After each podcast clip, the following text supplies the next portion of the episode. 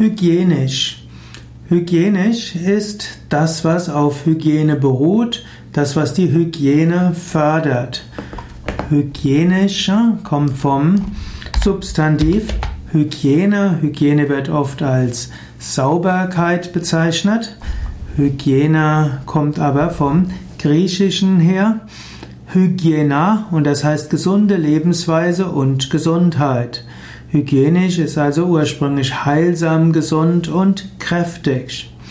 Aber seit dem 18., 19. Jahrhundert ist Hygiene die, die äh, nicht nur die Gesundheitslehre allgemein, sondern hygienische Maßnahmen, also Hände waschen und sauberes Wasser halten und saubere Luft und so weiter.